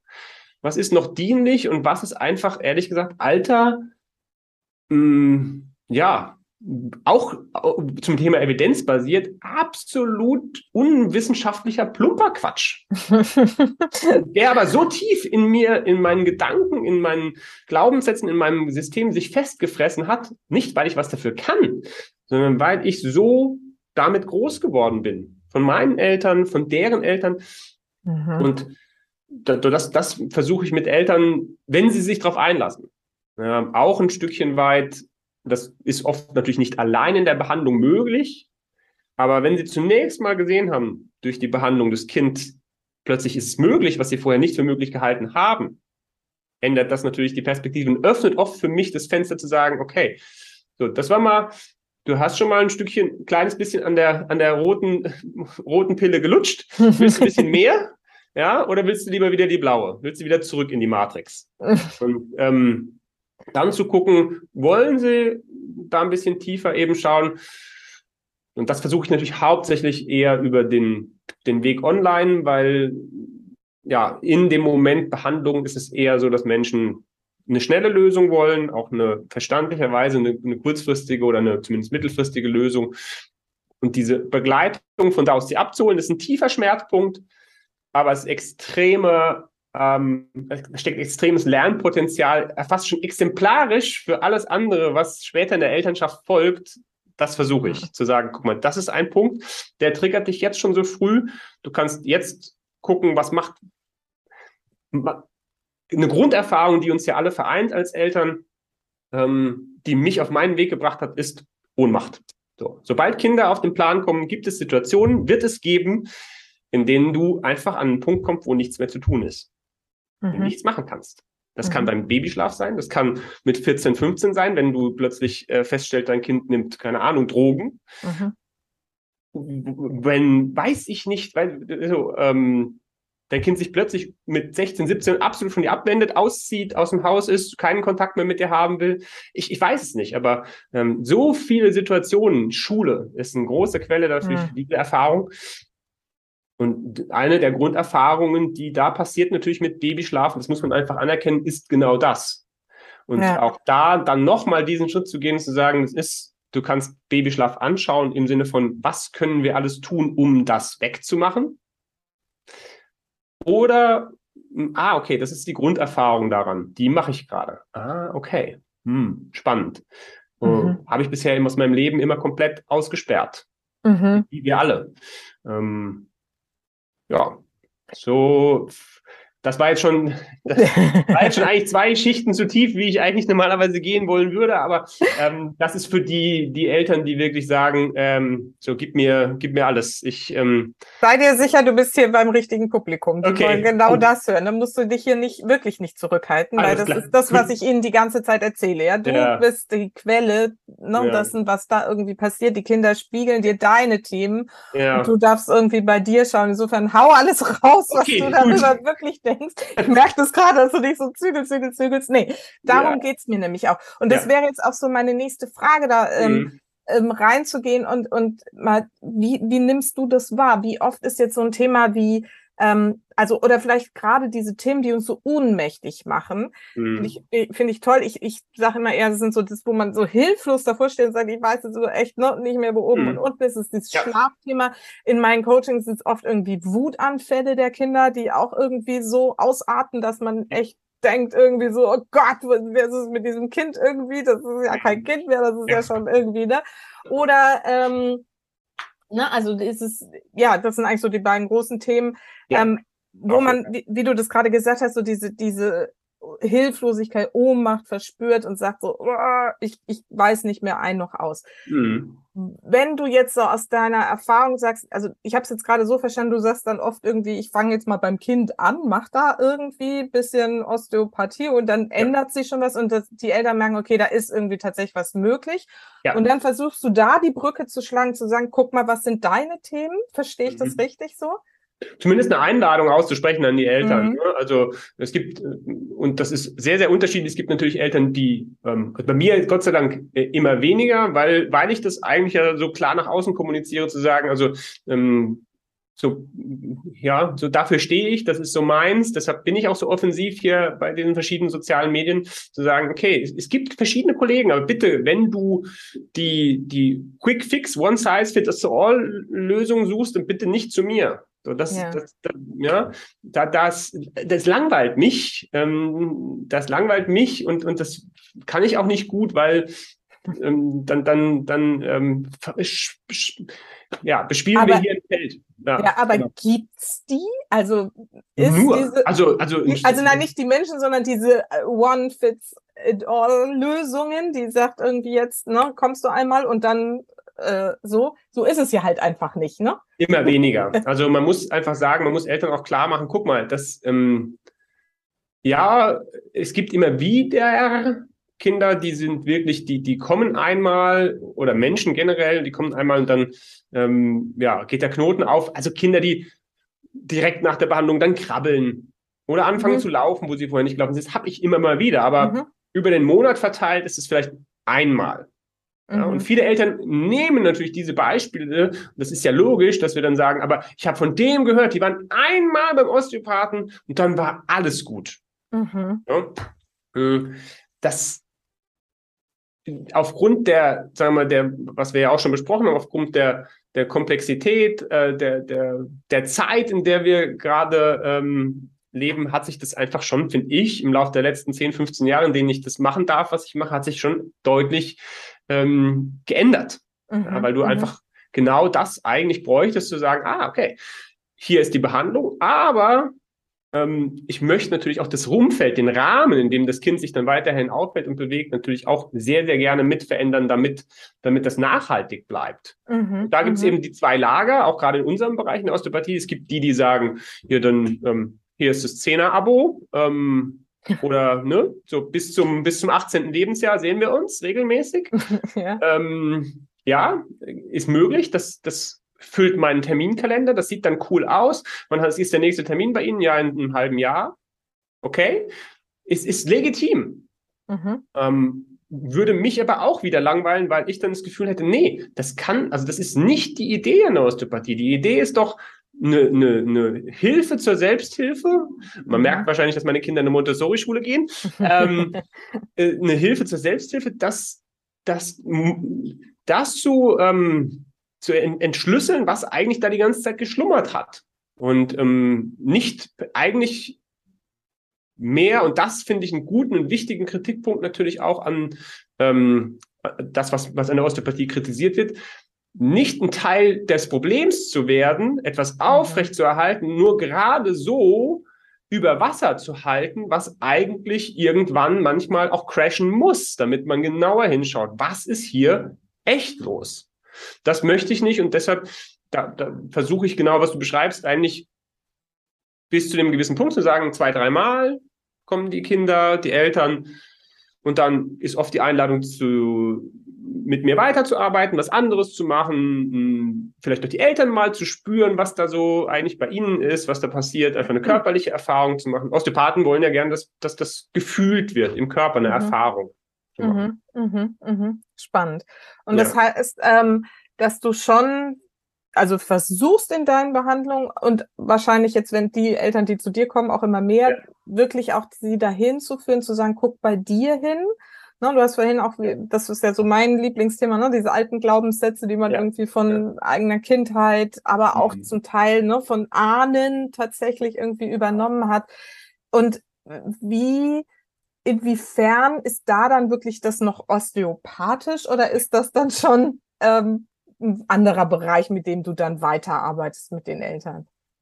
Naja, ich, äh, für mich ist das, also gibt, gibt, natürlich ist das keine Behandlung mehr ähm, in, dem, in dem Sinne, sondern da geht es einfach wirklich um, um eine Veränderung des Bewusstseins. Ja. Aber ähm, ob man das jetzt noch Osteopathie nennen kann und soll oder darf, äh, weiß ich nicht. Ähm, ich finde es, ich finde es wieder extrem, extrem wichtig, weil ich weiß, was es, weil ich selbst erstens die Erfahrung gemacht habe, weil ich zweitens, also sowohl mit Kindern, aber auch für mich selber, aber auch weiß, wie wichtig das, das ist für Kinder, damit sie sich gut entwickeln können, wenn, ähm, ja, was, was wir da um sie herum sozusagen wie so, ein, wie so eine Käseglocke einfach äh, eben bauen können oder, oder eben nicht. Ja, aber mhm. das stimmt. Ähm, es ist schon öfters, dass, dass das in den Anfangszeiten, wo ich für mich noch herausfinden musste, wofür stehe ich, was finde ich cool, was, worum geht's in meinem Leben, äh, dass ich natürlich oft dann Eltern noch hatte, die, die eben eigentlich nur das eine wollten und wollen, ja, so eine Lösung für das Kind. Und dann habe ich mich immer gewundert, warum funzt es nicht? Warum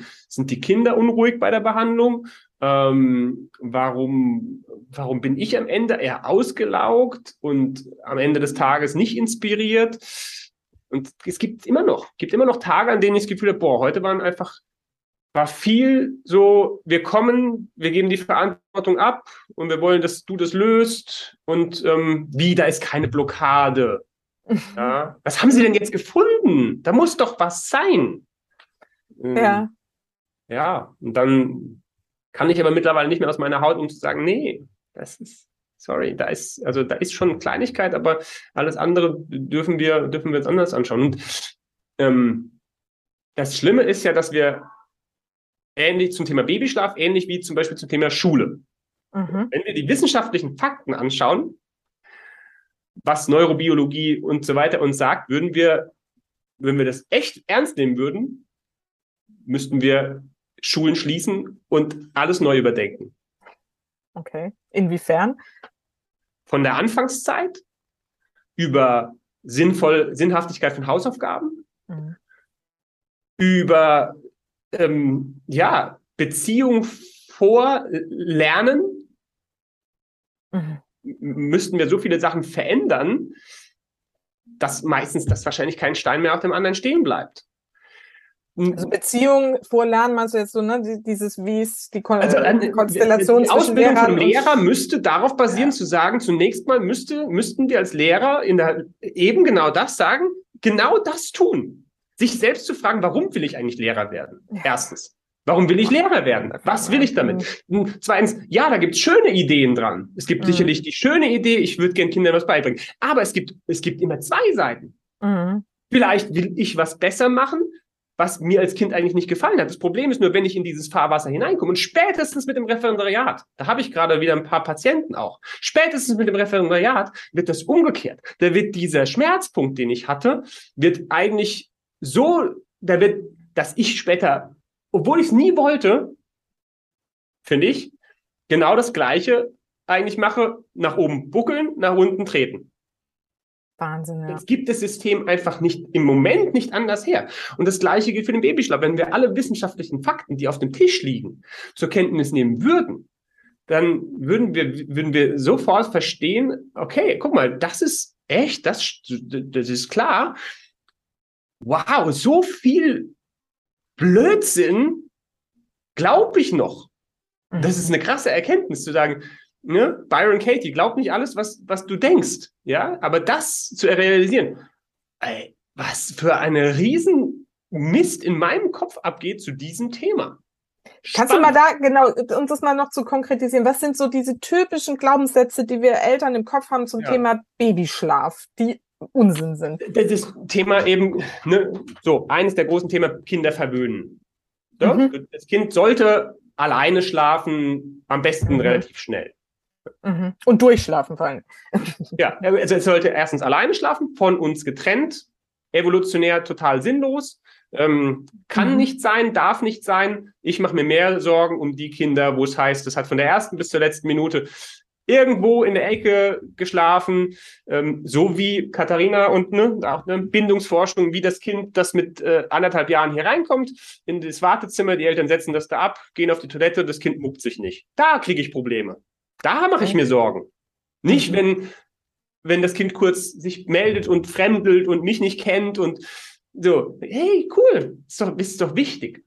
Mhm. Das, das Kind soll alleine schlafen, es soll ähm, eben durchschlafen, es soll, es hat, es braucht Rhythmen, es braucht feste mhm. Einschlafzeiten. Ähm, alles wissenschaftlich klar widerlegt. Aber es gibt, wie gesagt, eine Multimilliarden-Coaching-Industrie, die genau das du, versucht durchzusetzen. Mhm. Ja, du musst deinem Kind, du musst deinem Kind das und das zeigen. So. Und das alles, was die moderne Wissenschaft sagt, dass sowohl zum Stillen, wie zum Schlafen, wie zur Beikosteinführung, wie zu verschiedenen anderen Themen.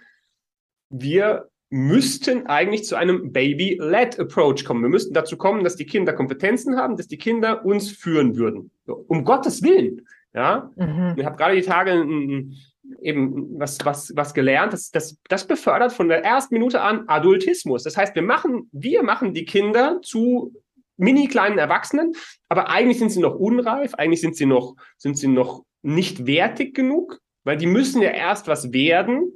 Ja. ja damit wir sie dann ernst nehmen können in ihren körperlichen Symptomen, in ihren Äußerungen, in ihrer Lautgebung.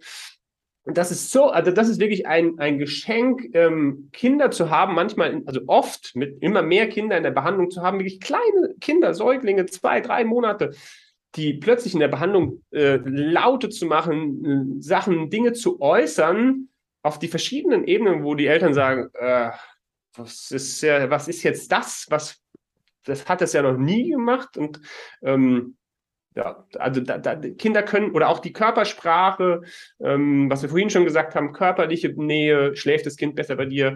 Ein plötzlicher Kindstod gibt es auch ganz viel moderne Forschung zu Elternbett, ja, so viel Wirrwarr dazu. Hm, ja.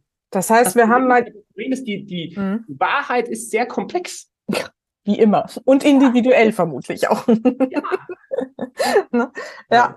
Das heißt, wir haben, ne, also das, so sage ich das ja auch immer, ganz viel ähm, Glaubenssätze im Kopf, die uns, ne, jetzt in deinem Fall oder oder so wie du es sagst, irgendwie durch so eine mhm. Coaching-Industrie oder durch die Gesellschaft oder ne, wie es die Mutter mit uns gemacht hat, im Kopf. So, ne, mhm. Kinder müssen dies und das und jenes. Wir versuchen sie dahin zu erziehen ähm, was dann eben den Druck aufbaut, irgendwie so, ne, das Kind. Und wenn es dann nicht zu dem Kind passt, dann wehrt es sich halt auch. Und wir versuchen irgendwie im Zweifelsfall da eben noch mehr da dran rumzuagieren, geben, ja. kommen dann zu jemandem wie dir und sagen, mach mal, heil so, damit es jetzt endlich mal funktioniert. Ja.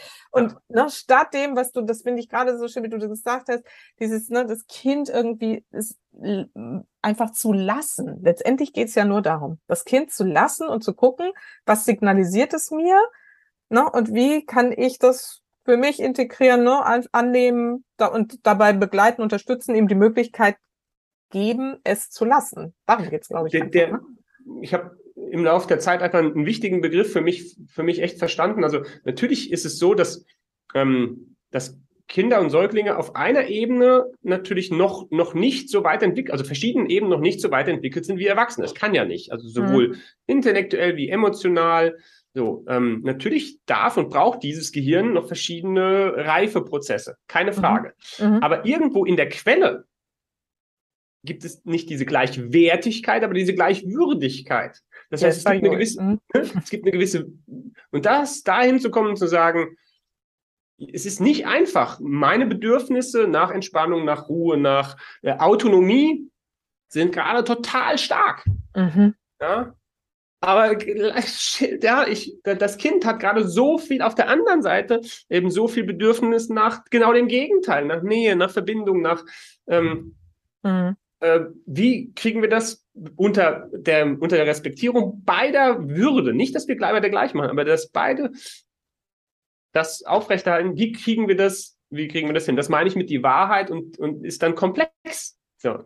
Und das ist nicht einfach. Nee, das ist nicht einfach. Und genau darum geht's ja. Das ist ja das mein Ansatz, ne, zu sagen, machst dir ja. bewusst erstmal, dass es so ist, ja. Ne, mhm. Was sind meine Bedürfnisse, was braucht das Kind gerade? Aber wenn du das jetzt gerade so sagst, ne, das ist so schwierig. Was rätst du denn den Eltern, die da bei dir stehen, die genau vor dieser Herausforderung stehen? Und, und da ist eben der Punkt, weil du mich vorhin fragtest, ist das dann noch Osteopathie? ähm, sag mal, es ist oft, oft ein kleiner, also es ist Osteopathie, dann ist es ein Teil Bewusstseinsarbeit mit den Eltern und dann ist es wieder Osteopathie, weil es einfach nur darum geht, dann wieder aus dem Bewusstseinsprozess, aus dem Verstehen, aus dem Fühlen zurückgeht in eine Erfahrung. Mhm. Das und heißt, das heißt, da kann, bin ich hm? oft dabei, dass ich dann zum Beispiel kurz die Mama hinlegen lasse.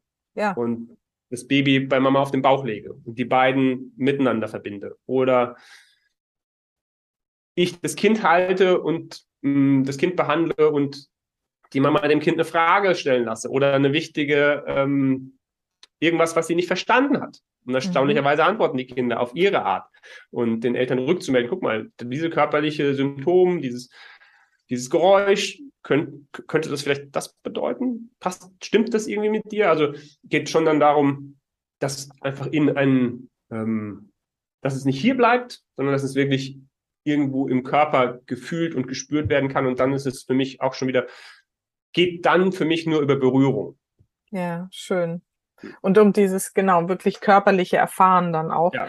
Ähm, das heißt, dass du, ne, die Eltern kommen mit dem Wunsch, macht das Kind irgendwie heil, damit es funktioniert und du führst mhm. sie in diese Bewusstseinsarbeit dahingehend, ja. dass sie irgendwie erkennen, okay, es hat irgendwo mit meinen Themen zu tun, Erfahrungen, Glaubenssätzen, wie auch immer.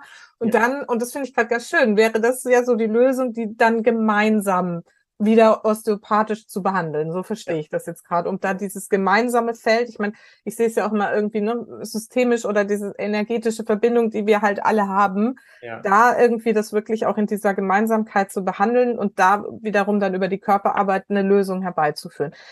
Hast du vielleicht noch so kurz ein, zwei Beispiele, wo du sagst, guck mal, irgendwie da ist mir das gelungen, das richtig gut ähm, umzusetzen, so ein Thema Schlaf oder Schreien, Schreikind hm. oder ja. was auch immer.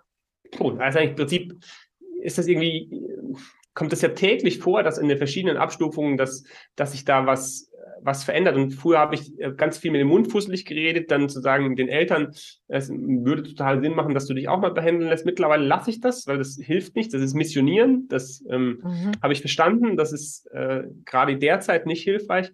Ähm, sondern das so dass, dass die Erfahrungen, die sie bei der Behandlung machen, aber also nicht nur das, was bei dem Kind behandelt wird, sondern auch, auch während dem Zuschauen schon dafür zu sorgen, dass die Eltern sich auch so sicher, aber auch so gesehen fühlen, mhm. während das Kind behandelt wird. Mhm. Dass sie dann hinterher sagen, das will ich auch. Mhm. Ähm, das das finde ich, finde ich cool, das, das finde ich spannend.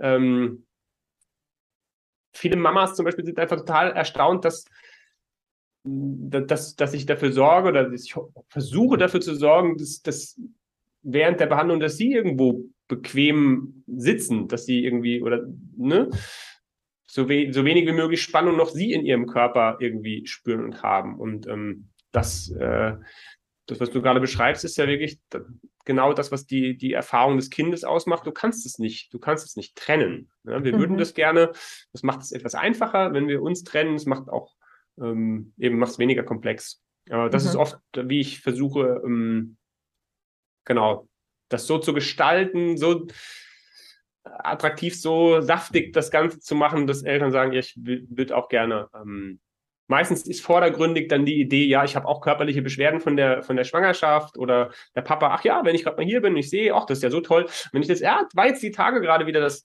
dass, dass ein Kind sich bei der Behandlung so, so entspannt hat, dass der Papa da sagte, also ähm, das allein vom Zuschauen, das ist so entspannt, das will ich auch. Ja. ja das ist cool, ja. dann das zu wissen. Und Beispiele für den Babyschlaf ähm, sind wie gesagt, verschieden, sind unterschiedlich, mhm. sind, sind äh, eigentlich täglich in den verschiedenen Abstufungen. Da habe ich das. Ja, ja. Also es ist wirklich auch immer so individuell, dass man dann eben so das Ganze betrachten muss. Auch da gibt es jetzt keine, ähm, wie gesagt, keine One-Size-Fits-All-Lösung, dass man sagt, es ist immer so nach der ersten Behandlung, dass das Baby super schläft. Es ist manchmal so, dass, das, ähm, dass die Eltern sagen, zum Beispiel, es waren zwei Nächte, waren total cool. Mhm. Und, und dann, dann, hat sich wieder ein bisschen. Ja. Ja. Das ist ein Punkt für mich. Ah, okay. Wir sehen uns natürlich ein zweites Mal und behandeln das ein zweites Mal. Mhm. Dann, beim zweiten Mal darf das auch, ne? aber eigentlich ist das Ziel, dass das nachhaltig ist. Und wenn es beim zweiten Mal dann wieder so ist, oft ist es so beim zweiten, bei der zweiten, dritten Behandlung, wird das, die, das Aha-Erlebnis ist nicht mehr so stark, aber es wird natürlich nachhaltig, wenn das Kind besser, wenn es beim Kind Themen gibt das Kind besser in Eigenregulation schafft, körperliche Beschwerden, Reflux sich verbessert zum Beispiel, der oft die Kinder nicht gut schlafen lässt, ähm, whatever. Das kommt dann aber trotzdem wieder und wieder. Mhm. Das ist dann ein wunderbarer Moment, wo eigentlich die Eltern hoffentlich selber ins Grübeln kommen und ich sie dann tatsächlich einfacher einladen kann zu sagen, ja, ja guck mal bei dir. Und das ist, und das ist, würdest du das auch so sehen, quasi bei fast allen Themen, die du hast ja vorhin da mal so gesagt, ne, ja. welche Altersgruppe, welche Themen bei dir da irgendwie so ankommen. Mhm. Und im Prinzip ist es wahrscheinlich ja immer ähnlich. Die Osteopathie kann über dieses Fühlen rausfinden, wo sind da vielleicht ne, doch die Themen, wo du jetzt irgendwie was zum Fließen bringen kannst oder wie auch immer, wie man das beschreiben will. Ja. Und dann kommen aber so diese Nachfragen, ne, was, was ist eigentlich mit dem Bewusstsein der Eltern und der Kinder und dem Feld, dem gemeinsamen Feld irgendwie los? Um es dann da irgendwie, und es ist dann egal, ob es Konzentrationsprobleme, Schreikindprobleme oder Schlafprobleme sind, das kann man bei allen individuell so anschauen. Richtig? Absolut. Ich hatte da gerade eben, wenn, wenn du gerade bei Fallbeispielen, da hatte ich gerade, weil du sagtest, Wutanfälle, ein super eindrückliches Erlebnis letztens mit Eltern, ähm, die, die von weiter weg kamen, extra angereist, auch, auch ähm, schon mit dem Kind bei einem Kollegen waren, der eben eher tendenziell vor allen Dingen nach Blockaden geschaut hat, wo das Kind extreme ähm, mit anderthalb, also eigentlich noch so ein bisschen vor der Terrible Two Autonomiephase, ähm, echt krasse Wutanfälle hatte und ähm, mit verletzenden Eltern, mit, mit selbstverletzenden äh, Tendenzen.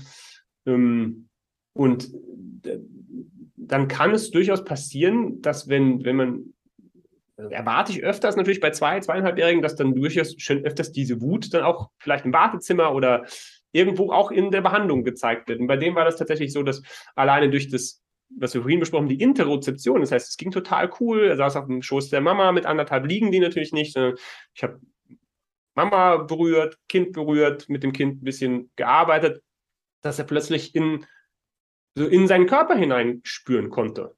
Ja, mhm. Hat man dann gesehen, dann wird da kurz, werden die kurz ein bisschen, äh, plötzlich, plötzlich kann das Kind still sitzen, das sitzt sonst nie still, warum sitzt das jetzt still? Ähm, aber gleichzeitig bedeutet das, wenn ich mich besser spüre, spüre ich eigentlich das, was original, was da ist. Ja. So, und dann plötzlich aus heiterem Himmel, das, die Behandlung, du weißt, wie sanft die ist, hat das Kind wirklich und, und länger anhalten, panisch geschrien. Ja, okay.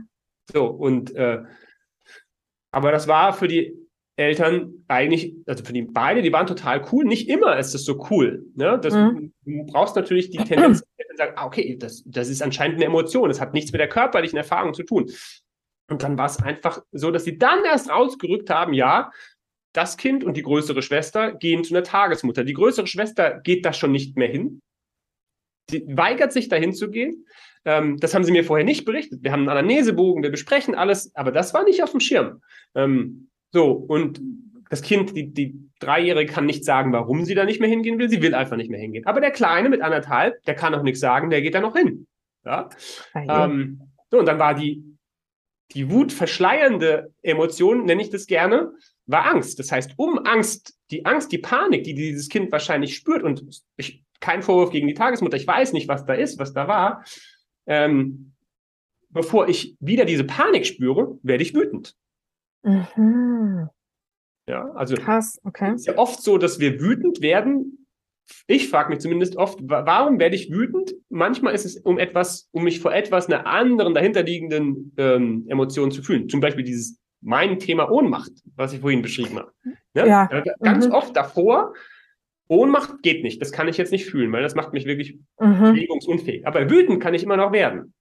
Und das war bei diesem Kind auch so, dass es immer wütend wurde, immer nur zu Hause. Ja? Mhm. Und um nicht wieder Angst, Panik, Trennungsangst von den Eltern zu fühlen. Und das war jetzt keine klassische Osteopathie. Weil du mich fragst, was ist Osteopathie, was ist nicht Osteopathie? Für mich ist das perfekt. Ähm, ich habe nicht viel beim Kind tun können, müssen. Aber die Mama hat gesagt, super, vielen Dank.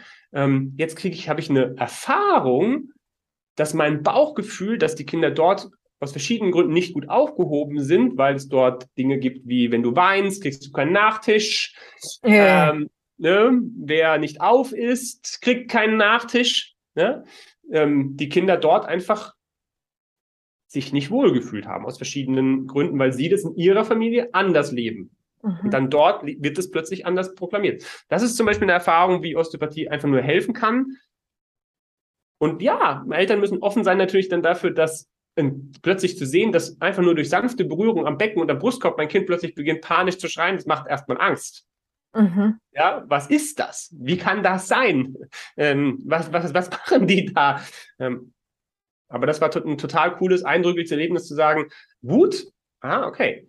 Mit anderthalb, mhm. ja, aber das ist ein bisschen sehr, ja, und dann ähm, gibt es etwas, was nicht gefühlt werden durfte, eine Erfahrung, die nicht permanent gemacht werden darf was für ein schlaues Kind, ne? dass das ja. so früh schon so eine Alternativstrategie eigentlich entwickelt hat und wie spannend, dass ihr das so rausgefunden habt. Ja. Und das finde ich auch, dass äh, gerade das ist mir eben auch so bewusst geworden, es ist, glaube ich, ganz oft so, gerade bei Eltern, und da kannst du, wenn du gerade zuhörst, auch mal gerne reinfühlen, ähm, dieses, wie oft wirst du wütend, weil du eigentlich nämlich dich vor diesem Gefühl der Ohnmacht oder Hilflosigkeit irgendwie fürchtest, ne? Ja. Wenn die Kinder streiten, wenn sie irgendwie, ne, oder Wutanfälle haben, ne? Wo man ja oft selber dann wütend wird, statt ja. irgendwie da zu bleiben und ne, irgendwie zu sagen, okay, was ist hier eigentlich los? Und ne, oder diesen Schritt raus auf die Metaebene zu gehen. So, das ist dann einfach schwierig, weil wir da selber so getriggert werden und uns vielleicht in manchen Fällen zumindestens auch vor einem eigentlich dahinterliegenden Gefühl irgendwie schützen wollen. Ah, mhm. super spannend, Stefan. Vielen, ja. vielen Dank für dieses Beispiel ja. noch. Ja, das ist sowas, sowas, das nehme ich äh, wochenlang, monatelang mit nach Hause. Das, das ja, mhm. beschäftigt mich dann. Und wie gesagt, es gibt Kolleginnen und Kollegen osteopathisch, die sagen, ja, das hat doch mit Osteopathie dann nichts mehr zu tun. Ähm, aber das ist für mich genauso wertvoll, als wenn die jetzt, keine Ahnung, als ob die jetzt zehnmal in Behandlung kommen. Das ist für, das ist life-changing für die Eltern gewesen. Ja, das ist mega. Und es ist, ich, also, ne, wie gesagt, ich, ich, ist Osteopathie offensichtlich ein weites Feld, was Absolut. eben über dieses ja. Berühren hinausgeht, weil diese Berührung ja nicht nur irgendwie jetzt was mit dem Körper machen, sondern mit der Energie, mit dem Bewusstsein ja. und so weiter. Und man dadurch diesen Zugang dazu bekommt. So verstehe ich es eigentlich. Definitiv, genau. Super. Gut. Ähm, bevor wir gleich darauf kommen, was du alles außer den ähm, Behandlungen in deiner Praxis anbietest, vielleicht noch so diesen einen Tipp, wenn jetzt ne, hier Umgebung Hamburg irgendwie oder äh, Berlin oder wo auch immer, du sitzt ja München, ja. glaube ich, irgendwie, ne? Genau. Ja. Wie finde ich denn, wenn ich jetzt sage, so, oh, das würde mich voll interessieren, wie finde ich denn als Mutter einen guten Osteopathen, der vielleicht auch ne, diesen etwas breiteren Zugang mhm. zum Thema hat? Hast du da irgendwie einen Tipp? Gibt es da also das, das Thema ist, dass viele Osteopathen natürlich ihre Homepage und das, wo wir heutzutage Menschen finden, meistens nur verwenden als Visitenkarte, als digitale Visitenkarte. Dafür gibt's, gab es rechtliche Gründe. Ähm, das heißt, man hat oft nicht so viel drauf. Also mhm, äh, ja, ja. oft versteckt hinter dem Thema, darf ich äh, nach Heilmittelwerbegesetz, darf ich, darf ich nicht, mache ich nicht. Also das ist eine Schwierigkeit. Ich würde immer, und das sehe ich, dass Eltern zu mir kommen, eigentlich so drei oder vier Filter haben. Der erste Filter ist natürlich weiterhin immer eine Empfehlung. Einfach rumfragen, hören. So, das ist ein Filter. Dann der zweite Filter ist oft Menschen gehen dann auf die Homepage, schauen sich die Homepage an. Gerade wenn du mit Kindern gehst, es geht schon auch um die Sympathie, Bilder, Videos, was auch immer. ähm, vielen Eltern, die mit größeren, so Zweijährigen, Dreijährigen kommen, empfehle ich gerne, guck doch mal, lass mal ein Video laufen von mir, dass die mich schon mal gesehen haben. Ähm, Super. Der, der, dritte Filter ist ähm, digitale Empfehlungen. Ja, es gibt viel Fake, aber es ist nichtsdestotrotz so, dass du als Eltern schon sehen kannst auf verschiedenen ähm, Empfehlungsprofilen, ob das Yameda, Google, Facebook und so weiter ist, ob also wenn es drei Bewertungen gibt, die sind alle fünf Sterne, bin ich kritisch. Wenn es mhm. 50, 80, 100 sind, dann ist es auch mal eine, war immer jemand unzufrieden, finde ich das fast sympathischer und authentischer. Mhm. Ne? Ja. Also das sind die, die Empfehlungen, ähm, Sympathie und dann der rechtliche Aspekt sollte man natürlich nicht vernachlässigen. Das wäre der vierte Punkt zu sagen, ein Osteopathen, der das machen darf, erkennst du daran, dass er Mitglied im Berufsverband ist. Das befähigt dich nur, wenn du die volle Ausbildung absolviert hast, 1350 Stunden mindestens. Plus das befähigt dich wiederum auch, dass viele gesetzliche Krankenkassen mittlerweile Teile der Behandlung zurückerstatten. Nicht alle, aber einige. So. Und dann hast du wirklich vier Bestandteile, wo du sagen kannst, ist das erfüllt, ist das erfüllt, das erfüllt. Und Punkt fünf ist, finde ich, ähm, wenn es ein spezielles Thema gibt, und ich denke, die Eltern, die, die dein Klientel hier haben wahrscheinlich auch spezielle Themen, wenn es um Wut geht und so weiter.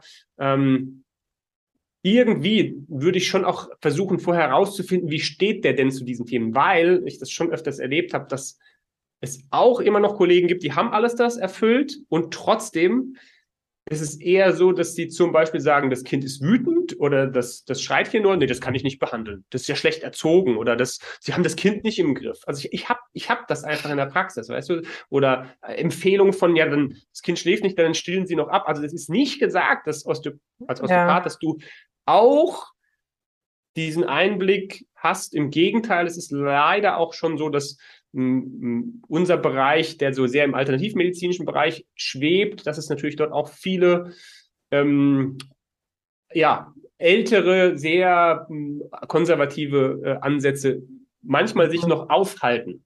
Ja, das ja. weiß ich nicht, wie Admin das rausfinden, aber wenn, wenn ein spezielles Thema ist, wäre es eigentlich auch okay, zum Beispiel, dass du kurz mit dem, demjenigen telefonieren kannst. Das Vorher. ist ein persönliches ja. Gespräch. Das ist mein Thema mit dem Kind und zwar nicht vor dem Kind das zu besprechen. Das ist übrigens, mhm. was wir nie machen, wenn das Kind älter ist als ein halbes Jahr, uns über das Kind ausbreiten. Auch das finde ich ein wichtiges Qualitätskriterium, mhm. dass Anamnese und so weiter nicht vor dem Kind über das Kind in der dritten Person gemacht werden. Ja, danke. Ja. Das auch das, das ja. könnte, könnte auch ein Qualitätskriterium sein, dass du sagst, okay, darf ich Ihnen zwei Minuten, fünf Minuten das Thema schildern und dann können Sie mir eine ungefähre Einschätzung geben, ist es überhaupt was? Können Sie mit sowas was anfangen? Mhm. Das, so würde ich mich wahrscheinlich nähern. Ja, ja. Und viele sind ja wirklich jetzt in der kleinen Einzelpraxis irgendwie, wo man mal anrufen kann, einfach um Termin zu vereinbaren und da schon oder mal um, oder um ein Rückruf, Gespräch. Um Rückruf zumindest mal zu ja. bitten, zu sagen, ja. das und das und das. Genau. Ja. ja. Sehr gut, finde ich äh, toll erklärt und ja. äh, hilft sicherlich der einen oder anderen, die jetzt sagt, so, hm, genau die Themen habe ich und möchte und, ich mal. Und die, die, ich weiß, es gibt natürlich meistens die Suchmasken der Verbände für Osteopathie, die gibt es immer. Das ist natürlich mhm. relativ wenig aussagefähig. Da kommst du immer, oder von auch Krankenkassen. Ähm, deshalb auch hier das Angebot, das mache ich immer. Ich habe natürlich mittlerweile ein kleines Netzwerk auch äh, von mhm. Menschen, die bei mir mit mir meine Ausbildung absolviert haben oder die bei mir mit unterrichten, wo ich auch wirklich eine persönliche Erfahrung habe oder eine persönliche Empfehlung aussprechen kann. Also sollte jemand so gar nicht zu Potte kommen, darf er mich gerne anschreiben. Super, toll. Und jetzt ist natürlich auch die Frage, wenn man jetzt doch im süddeutschen Raum wohnt und du ja. bietest ja auch Online-Möglichkeiten an. Erzähl mal so kurz, was du jetzt alles so, wie man mit dir direkt arbeiten darf. Ja, direkt, ähm, wir sind ja relativ digital gut aufgestellt. Wir haben ein mhm. Online-Buchungsportal auf unserer Homepage eingebunden. Man kann uns anrufen vormittags. Also das heißt, wer persönlich mit mir in Kontakt kommt, es kommen Menschen von mittlerweile manchmal aus Norddeutschland, aus der Schweiz, aus Österreich. Ähm, super gerne. Wir gucken auch, dass wir das so organisieren, dass wenn Mama und Kind behandelt werden wollen, dass wir das ähm, so timen. Wer sagt, nee, aber die, die Online-Sachen interessieren mich. Online haben wir mittlerweile ähm, zwei kleinere Tools, die die wichtigsten für mich, für Eltern etabliert. Das ist einmal ähm, alles zum Thema Babyschlaf, einfach ein Online-Kurs, in dem ich genau diese Themen eigentlich mit für Eltern zusammengestellt habe, sodass sie selber diese Prinzipien Atmung, äh, Liquorzirkulation, Vagusnerv mit ihrem Kind gemeinsam anwenden können. Mhm. Das Zweite, was ich total wesentlich finde, ist eben das Thema Koregulation. Der Online-Kurs, den ich da ähm, aufgestellt habe, nennt sich Gezeitenkörper. Das heißt, selber quasi zum, zum Magneten für dein Kind für Entspannung zu werden. Das geht über ähm, den Vagusnerv, das geht über ähm, Herzkohärenz, das geht über ja. mit deinem Körper einfach zu arbeiten als Körpertherapeut ist, ist ähm, und das betrifft ein Kind mit Regulationsstörungen, es betrifft ein Schreikind, Schlafstörungen, es betrifft aber auch die Unruhigen, die Wutkinder, die ähm, ADHS-Kinder, vermeintlich ADHS. Ähm, genau, das sind die zwei Haupt- Online-Kurse, mhm. die wir schon gemacht haben, weil das sind die zwei Toll. Themen, wo ich weiß, das, ähm, das ist so mein, meine Domäne, da kann ich wirklich Eltern äh, gut helfen. Das dritte, ähm, aber das ist natürlich eher für Fachleute ist, was, was ich mache, ist ein Jahresprogramm, wo ich Menschen, ähm, die das anwenden wollen, an Kindern, mit Kindern als Physio, Logo, Ergo, Osteopath, mhm. ihnen das, ähm, ja, sozusagen, was heißt beibringen, wo wir gemeinsam ähm, eigentlich erforschen, so alles das, worüber wir gesprochen haben. Toll. Ja, super. Sehr, sehr spannend. Das ist meine Online-Welt. Ja, toll. Ja, und es ist auch so wichtig, auch dass man da ne, irgendwie Kolleginnen und Kollegen da irgendwie mit reinholt und das, das ja. umso mehr. Und, und weil es eben auch, ne, ich meine, ich habe auch manchmal das Gefühl, was erzählst du da eigentlich? Ja, wie kommst du dazu? So, dass irgendwie, aber es sind halt die Erfahrungen, die ich mache mit mir selber, mit meinen Coaching-Klientinnen, wie wichtig es ist, dass man an seinen Themen arbeitet, um mhm da einfach Frieden auch für die Kinder zu schaffen. Und das ist, ähm, ja, wenn das halt noch nicht wissenschaftlich beweisbar ist, dann darf man es trotzdem ausprobieren, weil Schaden tut's auf keinen Fall. Ich auch immer, ne? Und in der Regel, wie gesagt, habe ich da immer, immer wieder gute Erfahrungen mitgemacht. Und es ist so mhm. wichtig, da sind wir wieder bei meinem Thema, sich einfach dessen bewusst zu sein, dass du ja. immer mit deinem Kind verbunden bist und das immer was mit dir auch zu tun hat. Immer, mhm. immer, immer, immer, sag ich. Sag ich jedenfalls. Gut, Stefan, am Schluss ja. habe ich immer zwei Fragen noch an meine Gäste, die würde ich jetzt auch gerne noch loswerden. Für welche drei Dinge in deinem Leben bist du denn am dankbarsten? Auf jeden Fall für, für meine Familie, äh, vor allen Dingen auch für Punkt zwei, auf jeden Fall für die Gesundheit. Ähm, wie gesagt, wir haben ein paar andere Erfahrungen schon gemacht, dass das auch anders geht. Für die Gesundheit von meiner Familie, aber auch meine. Ähm, das sehe ich natürlich immer wieder an Patienten, mhm. die da ähm, bei denen es nicht so optimal ist, äh, was, was das ausmacht, dass das alles verändert. Ja. Ähm, Punkt zwei. Ähm, und Punkt drei ist wirklich, dass, dass ich, ähm, und das erlebe ich wirklich auch bei den vielen Erwachsenen, die ich auch behandeln darf, dass ich, dass ich irgendwie was machen darf. Und ich sehe das wirklich als Geschenk, dass ich was machen darf, was, ähm, auch wenn es manchmal auch echt anstrengt und, und auch manchmal vielleicht mehr mich an die Grenze, also zumindest nicht körperlich, aber emotional bringt, ähm, als wenn ich irgendwas abarbeiten würde, dass ich was machen darf, was, äh, was irgendwie mir sehr nahe kommt. So, mhm. das, was, wie schon am Anfang gesagt, wo es nicht darum geht, das ist mein Job und das ist mein Leben. Mhm. Ja. Dafür bin ich extrem äh, dankbar, weil ich tatsächlich sehe, gerade bei den Erwachsenen, die ich behandeln darf, mhm. was das, was das macht, wenn du längere Zeit eigentlich was irgendwie gegen deinen deinen, deinen inneren Kompass, gegen deine Integrität, gegen eigentlich den vielleicht nicht ganz klar bewussten Wertekompass, gegen dagegen machst. Ja, das äh, habe hab ich gerade gestern wieder eine Mama, eine Patientin gehabt, eine Mama, die ich behandeln darf, wo es echt, ähm, wo du, wo du eigentlich weißt, okay, klar, Kopfschmerzen und ja, das geht über den Kiefer und dann zieht sich das die ganze Seite runter und das ist einfach immer diese Entscheidung, du weißt, das ist, du bist, ja, da, du bist da nicht äh, im richtigen Umfeld, du bist da nicht am richtigen Platz. Ähm, du bist eigentlich total safe, du bist Beamter, das ist, du, du kannst nicht gefeuert werden, du hast die Sicherheit, du müsstest nur, aber du bist da nicht, ja, dafür bin ich echt dankbar, dass ich das, ähm, dass ich so. damit eben auch gerade jetzt in solchen Zeiten eben mh, hm, was machen darf, meine Familie damit ernähren darf, das ist ein Geschenk. Super schön und super wichtig auch nochmal, das irgendwie so danke, dass du das nochmal geteilt hast. Und da sind wir auch schon ganz nah wahrscheinlich an dem Thema dran, was meine Schlussfrage immer ist. So, ja. was ist denn so deine wichtigste Botschaft für meine Supermamas da draußen? Ich glaube, meine Botschaft kommt sehr nah an das rein, was sie bei dir eh schon auch öfters zu hören bekommen haben. Ähm, ich glaube wirklich, dass dass wir eine Generation sind, die das Geschenk haben, zum ersten Mal als Eltern so ein bisschen den Kopf rauszustrecken. Ähm, durfte ich für mich auch erst lernen, erstmal meinen Eltern und der Generation davor trotz all dem, was ich jetzt sagen würde, was nicht so optimal war, dankbar zu sein, weil mhm. sie das gar nicht anders konnten. Die hatten ganz andere Themen. Mhm. Ähm, wir haben die Sicherheit, wir haben relative finanzielle Sicherheit, Geborgenheit, wir haben ein Gesundheitssystem, wir haben ähm, und wir haben die Informationen. Wir haben, wir haben so die ganze, was so wabert unter uns, was uns auch trägt, ist, ist, hat uns schon so ein bisschen nach oben gespült von unserem Bewusstsein. Ähm, aber das ist mit Unbequemlichkeit verbunden. Und das wäre die Botschaft zu sagen, okay, das, ja, es ist unbequem. An manchen Stellen macht es das unbequemer. Du kriegst mehr Fragen, du kriegst nicht mehr einfache Lösungen. Aber manchmal mit dieser Unbequemlichkeit sich ein bisschen anzufreunden und zu sagen, ja, okay. Aber das ist keine, die, die, die schlecht ist, sondern sie, sie führt dazu, dass, dass du einer von den Eltern sein wirst, die, die einfach ähm, helfen, dass es da so ein bisschen einen Quantensprung äh, gibt für Kinder. Das ist ja, was mich antreibt zu sagen, wir brauchen einfach eine kritische Masse von sowohl Therapeuten, Ärzten, aber eben auch Eltern, damit sich da grundlegend in den verschiedenen Strukturen, ob das jetzt, haben wir alles angesprochen, Schule, Kita, Tagesmütter, ähm, Geburten, dass sich da was ändert, diese kritische Masse. Und da hoffe ich, dass, ähm, dass die Zuhörerinnen genau damit, damit äh, bequem werden, dass es unbequem ist. Schön, ja. Toll. Sehr, sehr wichtig, ne? einfach sich irgendwie ne, Dinge zu hinterfragen und irgendwie seinen eigenen Weg zu finden. Ja, super schön.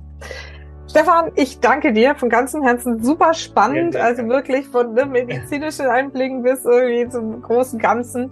Ähm, tolles, tolles Gespräch mit ganz viel Input und ich danke dir sehr, dass du dir diese ausführliche Zeit für uns hier genommen hast. Sehr gerne. Vielen Dank für die Einladung, Susanne. Ja, dann bis bald. Tschüss. Bald. Tschüss.